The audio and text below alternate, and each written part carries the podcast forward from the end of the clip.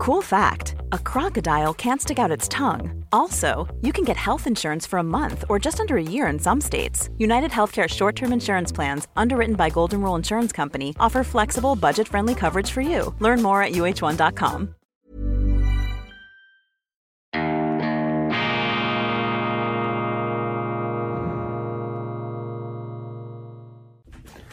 Grüezi miteinander. Einen wunderschönen guten Morgen, meine sehr verehrten Damen und Herren aus nah und fern. Ich begrüße Sie herzlichst aus Bern. Das reimt sich sogar bei Weltwoche Daily. Die andere Sicht. Unabhängig, kritisch, gut gelaunt am Dienstag, dem 3. Mai 2022. Alles neu macht der Mai. Wir bleiben gut Hoffentlich, wir setzen alles daran, die unkonventionelle Stimme der Vernunft, die oft auch unbequeme Stimme der Vernunft, das ist die Weltwoche und ich darf darauf hinweisen, dass wir jetzt mit einer neuen Deutschland-App den Markt aufmischen, ist jetzt am Start. Im App Store können Sie, wenn Sie aus Deutschland internationale Themen vor allem schätzen, können Sie unsere Deutschland-App herunterladen. Das ist äh, nun das Äquivalent, das Gegenstück, das entsprechende zur schweizerischen App. Wir haben jetzt hier die äh, Wartezeit auch äh, in Deutschland beendet. Die Österreicher sind selbstverständlich auch herzlich willkommen. Dies allerdings ist die schweizerische Ausgabe. Wir haben auch hier ein sehr internationales Publikum. Deshalb erlaube ich mir, darauf hinzuweisen. Was sind die ganz großen Themen? Peking fürchtet den Wirtschaftscrash. Chinas Regierung beschließt Stützmaßnahmen. Die chinesische Wirtschaft, meine Damen und Herren, ist im freien Fall. Warum? Aufgrund der Corona-Politik des allseits gefürchteten ähm, zum Teil bejubelten und als ähm, staatsmännisches Genie bisweilen verklärten Xi Jinping. Wir haben hier eine andere These, nicht China-Bashing. Wir setzen uns auch für friedliche Koexistenz mit China ein, selbstverständlich. Aber wir haben uns hier die Bemerkung erlaubt, dass eben dieser Xi Jinping der von unseren Medien immer wieder ähm, hochstilisiert wurde als eine Art Systemrivale zum Westen, als hätte der gleichsam das bessere politische System im Handgepäck, dem auch unsere westlichen äh, Leute die Europäer und andere in Scharen entgegenströmen würden. Diese These halte ich für falsch. Für mich ist Xi Jinping eine sehr zwiespältige Figur in dem Sinn, dass ich glaube, dass sein harter Kommandostil versinnbildlich durch die Lockdown-Politik China schaden wird. Dass er genau das macht, was man in China nicht tun sollte, nämlich das Zurückbinden der Freiheit, das Zurückbinden der Marktwirtschaft. Das war das große Geheimnis von Deng Xiaoping, dem Nachfolger von Mao Zedong, der einen Trümmerhaufen, einen wirtschaftlichen, einen Wohlstandstrümmerhaufen in bitterster Armut übernehmen musste und dann mit der im eigenen schlauen Art die Marktwirtschaft, den Kapitalismus, den Erbfeind gleichsam tröpfchenweise ins eigene System eingeführt hat mit einem gigantischen Erfolg. Und ich sage das voller Respekt an die Adresse von China. Es ist der chinesischen Regierung gelungen, und das ist unter dem Menschenrechtsaspekt eine gigantische Errungenschaft. Es ist dieser Regierung, die auch vieles falsch macht, wie andere Regierungen auch, dieser Regierung ist es gelungen, 800 Millionen Chinesen, 800 Millionen Menschen aus wirklich extremster Armut in einen relativen Wohlstand zu führen. Und dafür bekommen die Chinesen viel zu wenig Respekt, denn das ist vielleicht eine der größten Menschenrechtsleistungen der letzten 40 Jahre durch die Weisheit und staatsmännische Schlauheit von Deng Xiaoping auf den Weg gebracht. Und Xi Jinping, der da als äh, Wiedergänger von, von NATO, ich fast schon gesagt, ich habe eine NATO-Obsession, als Wiedergänger von Mao ähm, gesehen wird. Er soll ja hier die ähm, Kommandostruktur wieder etwas stärker festgezurrt haben, den Staat stärker auf seine Person ausgerichtet haben, auch die Machtfülle der Partei, der kommunistischen Partei auf dem Papier ähm, verstärkt haben. Und das sind Entwicklungen, die hat man im Westen meines Erachtens falsch eingeschätzt. Man hat immer geschrieben, ja, das ist eben der autoritäre Kapitalismus und wir müssen aufpassen im Westen, dass wir da nicht unter die Räder kommen. Ivan Krastev zum Beispiel, einer der führenden äh, mitteleuropäischen Intellektuellen, ähm, hat sich mit äh, dieser These auf die äh, Barrikaden aus dem Fenster hinausgewagt. Ich sehe es etwas anders, aber das sind natürlich auch Ferndiagnosen. Ich glaube, dass Xi Jinping jetzt mit seiner Bekräftigung auch der, auch der Macht, der Zentralmacht der kommunistischen äh, Partei China schadet, der Wirtschaft schadet, dem Wohlstand schadet und damit auch der Stabilität des Landes schadet. Und wenn wir das lesen, was da passiert, diese Lockdown-Politik, die man bei uns ja auch äh, in den buntesten Farben bejubelt und besungen hat. Die Chinesen, die es angeblich so gut machen würden bei Covid, stellt sich eben heraus, dass diese Lockdown-Politik ein schwerer Fehler war. Nennen Sie es die Rache des schwedischen Modells, das zu Anfang verteufelt wurde. Die Chinesen wurden gefeiert in den Medien. Also wenn Sie immer das Gegenteil von dem sagen, was die, Mainstream-Medien berichten, liegen Sie meistens richtig. Also die äh, Lockdown-Politik in China verheerend. Shanghai im Lockdown, auch in Peking, äh, die Lähmung des Lebens, die Wirtschaft offensichtlich da tatsächlich am Röcheln. Es wurden massive Hilfspakete beschlossen. Das Ganze ist natürlich eine gewaltige Belastung für die Welt, auch für die Schweiz. Sehr viele unserer glorreichsten Exportunternehmen, allen voran in der Uhrenindustrie, sind auf einen starken europäischen Markt, äh, Entschuldigung, auf einen starken chinesischen Markt ausgerichtet und angewiesen. Es ist sehr bewundernswert, wie diese Unternehmer hier wieder durch ähm, Innovationskraft, durch permanentes ähm, ähm, sich anpassen und, und versuchen mit diesen Rückschlägen fertig zu werden, wie sie es immer wieder fertig bringen, eben doch so hervorragende Resultate zu erzielen. Ist ein ganz krasser, augenfälliger Kontrast zum, zu den, ähm, zum Bild, das sich uns beim Staat präsentiert. Der Staat ist eben, wie es der Name schon sagt, statisch, unbeweglich, kaum anpassungsfähig und eben auch nicht bereit, Kosten zu senken, innovativ zu sein. Das ist das traurige Bild. Wir beobachten in der Schweiz, aber auch in Deutschland, in anderen Ländern, ein ähm, steriles Staatswachstum, eine Ausdehnung dieser äh, privilegierten Sphäre auf Kosten der Bürger, auf Kosten der Privatwirtschaft, auf Kosten der Unternehmer, die sich unter den sehr, sehr schwierigen Bedingungen, die wir haben, Pandemie ist nur etwas, wir haben noch einen Krieg, die sich da zur Decke strecken müssen. Und das ist noch vorsichtig ausgedrückt. Dann ein ähm, Thema, was mir noch aufgefallen ist hier, Europas Bürger erringen einen Punktesieg. Es gibt offensichtlich in der EU eine Zukunftskonferenz, die Vorschläge entwickle für eine Reform der Europäischen Union, eine Zukunftskonferenz mit allerlei möglichen ähm, Stoßrichtungen. Ein Satz ist mir da besonders aufgefallen. Er wurde geäußert vom liberalen Guy Verhofstadt aus Belgien, der auch mal als EU-Kommissionspräsident zur Diskussion gestanden hat. Er sagt, Reformen seien nötig, um die Demokratie in der EU zu bewahren und Europa gegen Autokraten zu verteidigen. Ich finde das immer eine ganz gefährliche Argumentation. Das ist eben das Vokabular des Kalten Krieges. Wir sind die strahlenden Demokraten und das sind die finsteren Autokraten.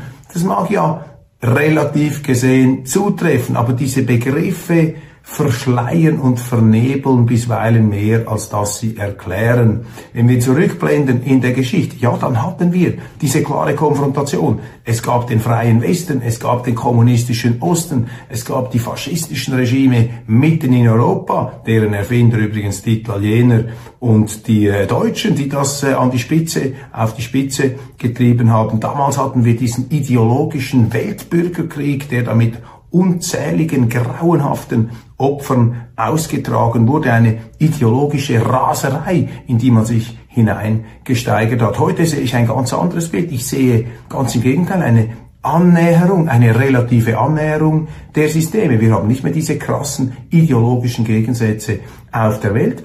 Selbst die als Autokraten beschimpften Regime in China und in Russland, die sicherlich nicht demokratisch nach unserem Verständnis sind, aber auch hier ein schillerndes Bild bei allen Abgründen, die jetzt natürlich von vielen gutmenschlich hervorgezogen werden, damit sie ihre Schwarz-Weiß-Schablonen da in Anschlag bringen können, ist einfach eine Tatsache, dass nach dem Zusammenbruch des Kommunismus, nach der Wende, nach dem Fall des äh, Eisernen Vorhangs der Berliner Mauer, sowohl die Russen wie auch die Chinesen bei aller Unterschiedlichkeit und bei aller Zählebigkeit der eigenen autoritären Traditionen in vielerlei Hinsicht sich systemisch dem Westen angenähert haben. Umso verrückter, umso absurder ist die heutige kalte Kriegs- und Konfrontationsstimmung, die auch und gerade in der westlichen Welt durch eine durch nichts zu begründende Überheblichkeit auch immer wieder befeuert wird. Verstehen Sie mich richtig? Natürlich ist der Westen, sind unsere Länder,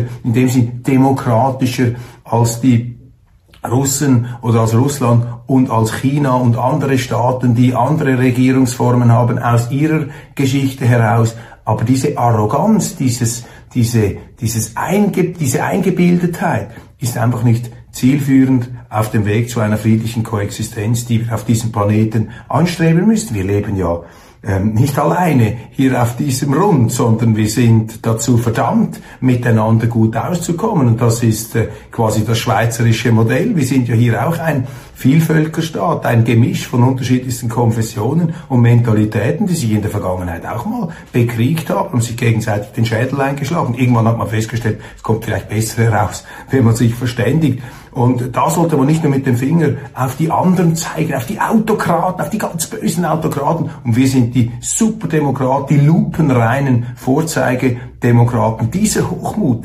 dieser Hochmut verstellt den Weg zu einer friedlichen Koexistenz. Deshalb plädieren wir bei Weltwoche Daily natürlich immer für diesen äh, Verständigungsweg, auch für die Tugend des Verstehens, die andere Seite auch zu ihrem Recht kommen zu lassen. Nur so ist es möglich, ähm, eine vernünftige ähm, Koexistenz und eine vernünftige Kooperation ähm, zusammenzubringen. Alles andere, klar, könnte man sagen, wenn alle so regiert sind wie die Schweiz, wenn, wenn alle eine Schweiz sind, dann haben wir viel weniger Probleme auf diesem Planeten. Aber diese Art von kolonialer Hybris, von Überheblichkeit, von Anmaßung, das haben wir hinter uns gelassen. The white man's burden, the Swiss man's burden, die Last des schweizerischen Mannes möge die Welt am schweizerischen Wesen genesen.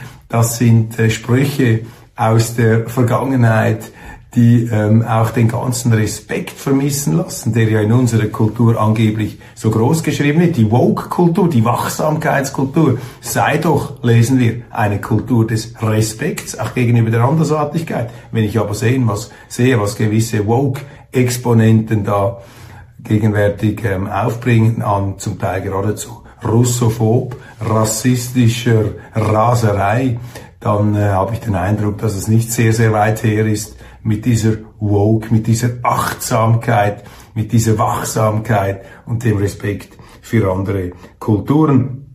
Und das heißt nicht, dass wir eine Regierungspolitik da billigen müssen, aber es das heißt, dass wir zum Beispiel nicht ein ganzes Volk, ganze Zivilisationen in Sippenhaft, in Geiselhaft nehmen sollen. Ich habe gesehen jetzt, äh, die Amerikaner haben eine Yacht beschlagnahmt des Ukrainers Viktor Wechselberg. Viktor Wechselberg, ein Oligarch, ein sogenannter Oligarch. Was ist das eigentlich?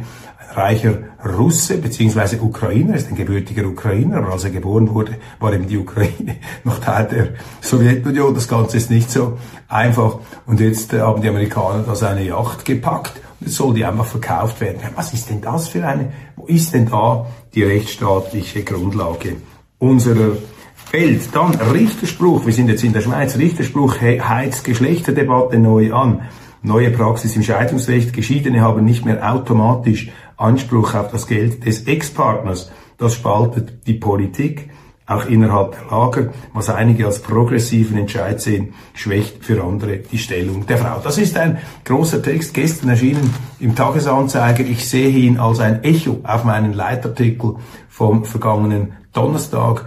Dort habe ich äh, geschrieben, das neue Eherecht schadet den Müttern, schadet übrigens auch der Frau, ist die Auflösung der Familie als einer ähm, Lebensgemeinschaft mit wechselseitiger Verantwortung, ein neues Eherecht verurteilt. Verdammt, die Männer und Frauen, selbst nach dem Ehebund, ähm, sich misstrauisch zu beäugen und zu belauern, weil eben nicht mehr sichergestellt ist, anders als in früheren Zeiten, als der Mann das offizielle Familienoberhaupt und auch der Versorger war, verantwortlich dafür, dass die Kohle nach Hause geschaufelt wird. Das ist eben nicht mehr gesorgt für die Frauen. Also wenn jetzt eine Frau mit 45 verlassen wird von ihrem Mann, dann hat sie nicht mehr automatisch Anspruch auf jenen Lebensstandard, der ihr früher gewährt worden ist. Es gibt viele Feministinnen, die sehen darin, darin eine riesige Befreiung, eine Emanzipation. Ja, es ist vor allem eine Emanzipation in die soziale, in die beziehungsmäßige Kälte.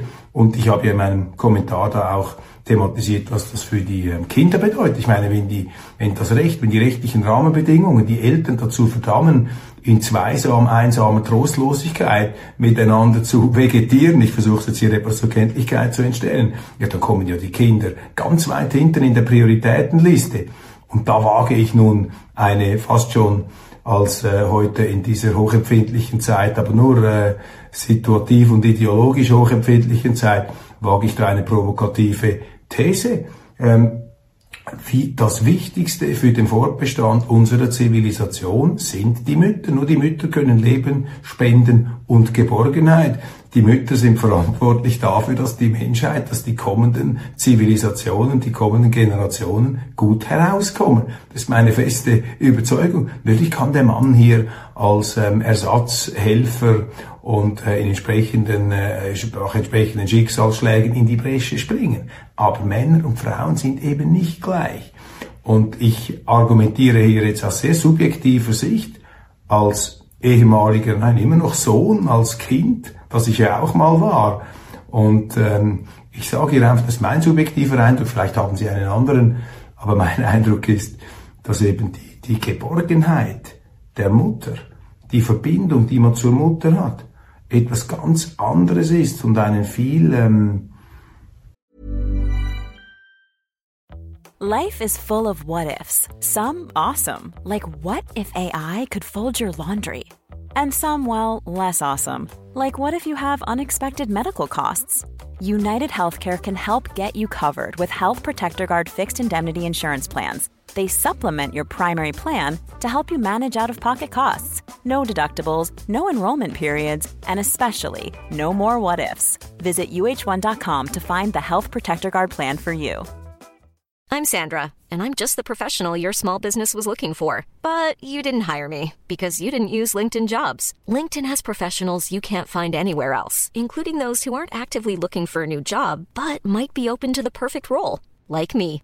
In a given month, over 70% of LinkedIn users don't visit other leading job sites. So if you're not looking on LinkedIn, you'll miss out on great candidates like Sandra. Start hiring professionals like a professional. Post your free job on linkedin.com/people today.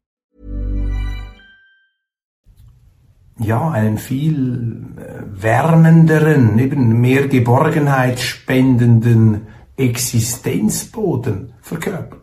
der Mann ist auch wichtig und äh, die Väter braucht es auch, um hier entsprechend der Vorbild zu sein oder auch abschreckendes Vorbild. Ist auch schön, wenn sich die Kinder etwas in Absetzung von ihren Vätern entwickeln.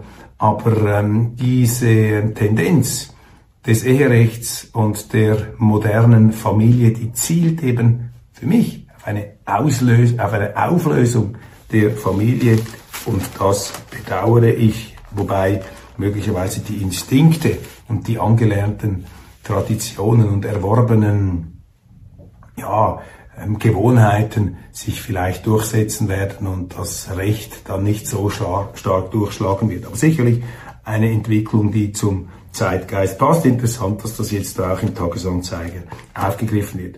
Schweiz soll eigenständig Sanktionen ergreifen können. Parlamentarier wollen nicht auf den Neutralitätsbericht des Bundesrats warten und prüfen Gesetzesänderungen. Ja, herrscht jetzt ein Aktivismus in Bern bezüglich Sanktionen im Kriegsfall, aber eben auch ähm, gegenüber dem Thema der Neutralität. Das ist ja für mich so ein Spezialthema hier bei Weltwoche Daily. Ich begrüße diese Diskussion, meine Damen und Herren. Ich finde es gut, wenn die Parlamente, die, Part die Parteien da aus unterschiedlichster Optik über die Neutralität sprechen. Meine Generation, die wohlstandsverwahrloste Generation, hat diese Debatte viel zu lange vernachlässigt. Wir haben den Frieden für selbstverständlich genommen und auch die Sicherheit und den Wohlstand der Schweiz viel zu lange für selbstverständlich genommen. Deshalb ist man heute auch als ja, die Angehörige meiner Generation sind deshalb heute so leichterdings bereit, diesen ähm, Wohlstand in den Wind zu schlagen, das salamimäßig abzubauen. Das hat einfach damit zu tun, dass wir eben wohlstandsverwahrlost sind. Nun die Neutralität,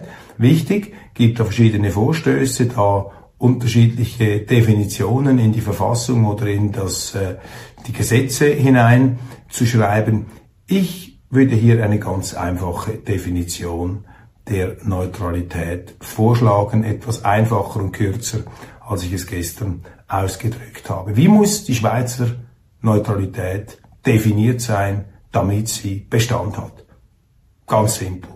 Erstens, die Schweizer Neutralität ist dauernd, zweitens bewaffnet und drittens umfassend. Die Schweizer Neutralität ist dauernd, bewaffnet und umfassend, Klammer, integral, das ist die Definition. Mehr braucht's nicht. Dann haben wir dieses herausragende Überlebensinstrument, dieses Sicherheitsinstrument der Schweiz wieder wasserdicht, festgezurrt, so dass es eben nicht als Gummimasse, als Manövriermasse, als knetbare Masse, wie sich da die Historiker bereits ausgedrückt haben, dass es da einfach beliebig in die eine oder andere Richtung verformt werden kann. Das ist das Entscheidende.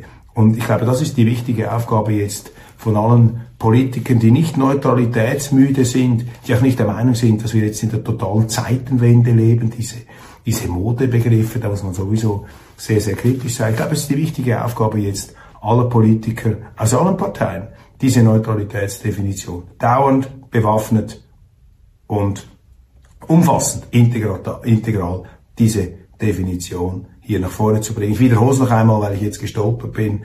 Dauernd bewaffnet und umfassend. So muss die Neutralität sein. Dann ist sie eine Grundlage für die Schweiz, für die Sicherheit, für die Wohlfahrt unseres Landes, aber eben auch als nützliches Instrument für die Welt, als Angebot an die Welt. Denn wenn alle in den Schützengräben sitzen und sich da belauern mit eben Schießschartengesichtern, mit Schützengravengesichtern, dann braucht es einen weißen Fleck auf der Landkarte wo die Streithähne sich wieder begegnen und verständigen können. Ignazio Gassis, der schweizerische Bundespräsident, telefoniert mit Zelensky, humanitäre Hilfe und Wiederaufbau als Themen. Das ist eben eine entgleiste, eine ausgerenkte Neutralität, wenn man nur noch mit einer Seite telefoniert. Für jedes Telefongespräch mit Zelensky müsste Bundespräsident Gassis auch mit Wladimir Putin sprechen. Es ist vor allem wichtig, dass man auch mit den Bösen, in Anführungszeichen, mit den Bösen spricht.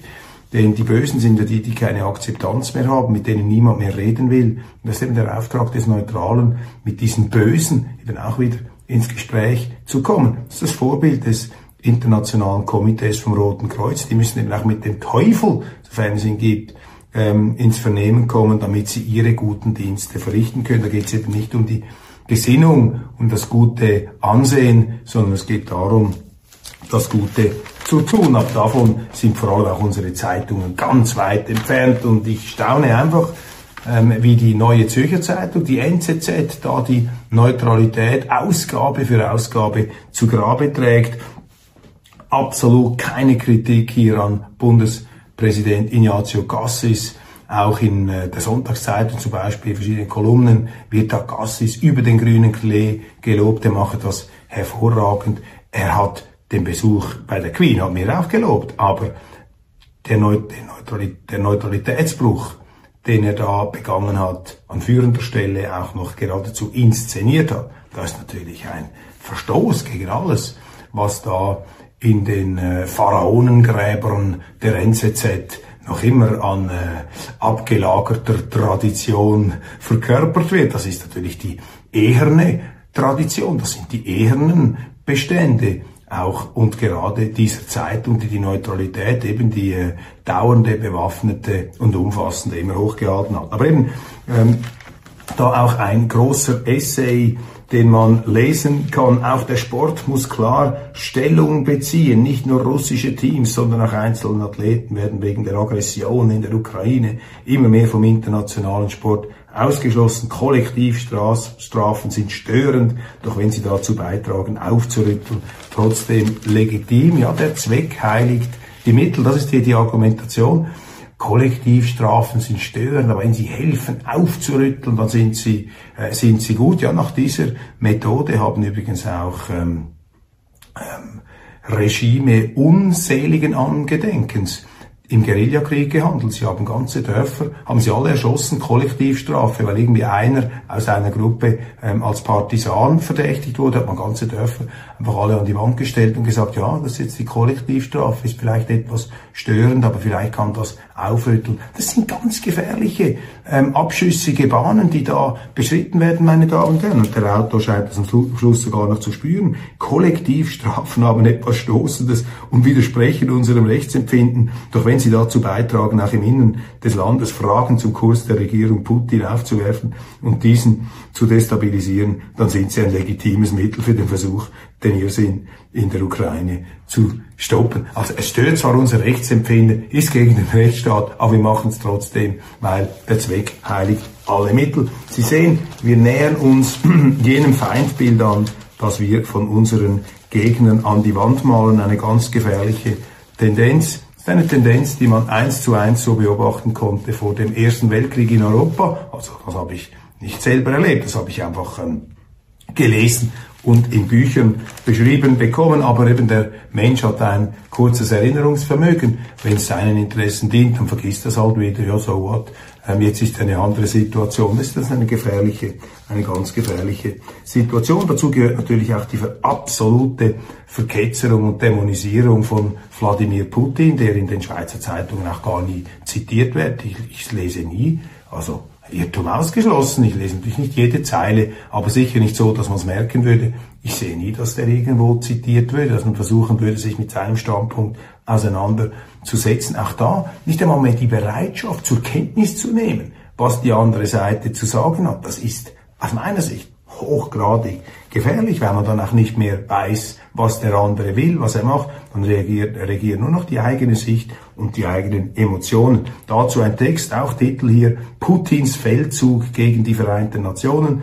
Mit seinem groß angelegten Angriffs- und Eroberungskrieg gegen die Ukraine attackiert Russland zugleich fundamentale Prinzipien der 1945 aus der Taufe gehobenen globalen Friedensordnung. Also man hört doch einmal auf mit diesem Pathos. Was war denn der Irakkrieg 2003? Das war auch die Zertrümmerung der UNO. Da haben sie gesagt, Multilateralismus ist vorbei.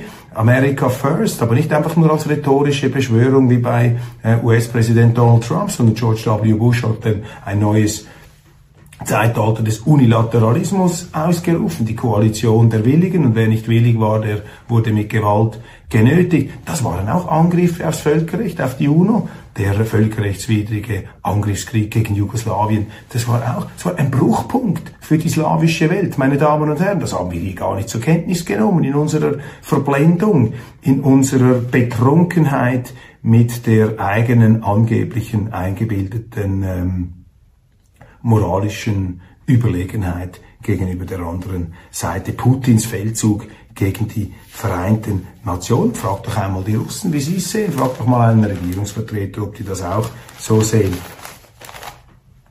Nochmals, das eine rechtfertigt nicht das andere. Aber was hier stoßend ist, ist die Unehrlichkeit, dass man im Prinzip nur eine Seite kritisiert und das andere blendet man aus. Dann ist mir noch aufgefallen, ein Interview in der Neuen Zürcher Zeitung mit dem Historiker Georg Kreis über Denkmäler in Zürich.